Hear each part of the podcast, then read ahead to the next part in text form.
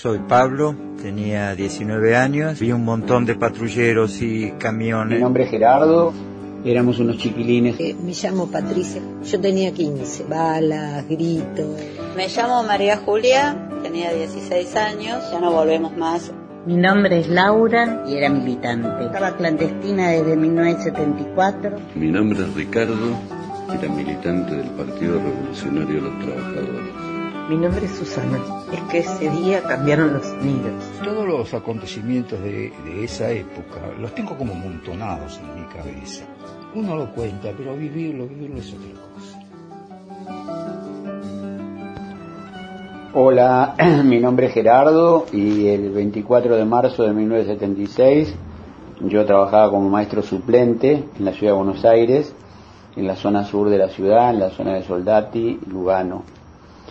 Específicamente el 24 de marzo eh, yo estaba trabajando en lo que era la escuela 22 del 19 en aquel entonces, eh, en, en, Lugano, y me sorprendió el golpe eh, yendo a la escuela. Llegué a la escuela y, no había nadie, y bien despistado, y la portera me, me dijo, ¿cómo? ¿No se enteró que hay golpe de Estado? En esa época obviamente no era como ahora, no, no había teléfonos celulares, este, eh, yo no miraba la televisión, miraba muy poco la televisión, casi no escuchaba la radio, así que en la mañana me levanté como siempre, tomé unos mates eh, y me vestí y fui a la escuela. Y, bueno, y ahí me enteré.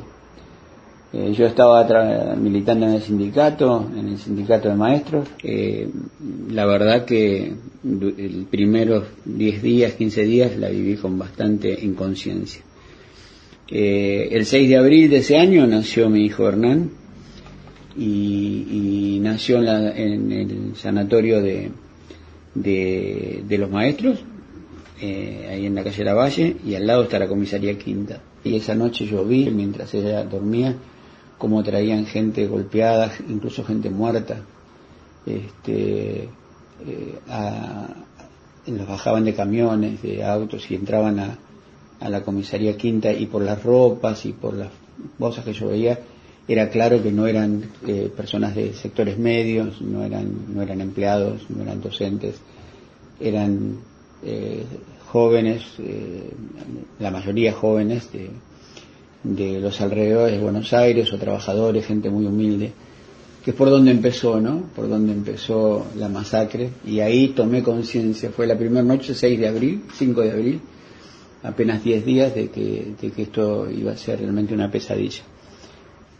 Eh, ¿Cómo cambió mi vida? Bueno, mi vida cambió radicalmente, especialmente a partir de la conciencia de que esto no, no era un golpe más, que esto realmente eh, implicaba un, una violencia eh, que nosotros conocíamos, pero que ahora estaba potenciada. La conocíamos muy bien a partir de la muerte del general Perón, con los grupos de tareas, la, la triple A. Ya teníamos compañeros maestros eh, incluso fusilados, como el caso de Arancibia, pero nosotros seguíamos en la conciencia, en, en un estado de semi, semi-inconsciencia, ¿no? O sea, de que estaba todo muy difícil, pero que la tormenta iba a pasar y íbamos a poder soportarlo. Hasta que eh, empezó la racia fuerte con, con los docentes, con los maestros, y eso empezó tres meses después del golpe.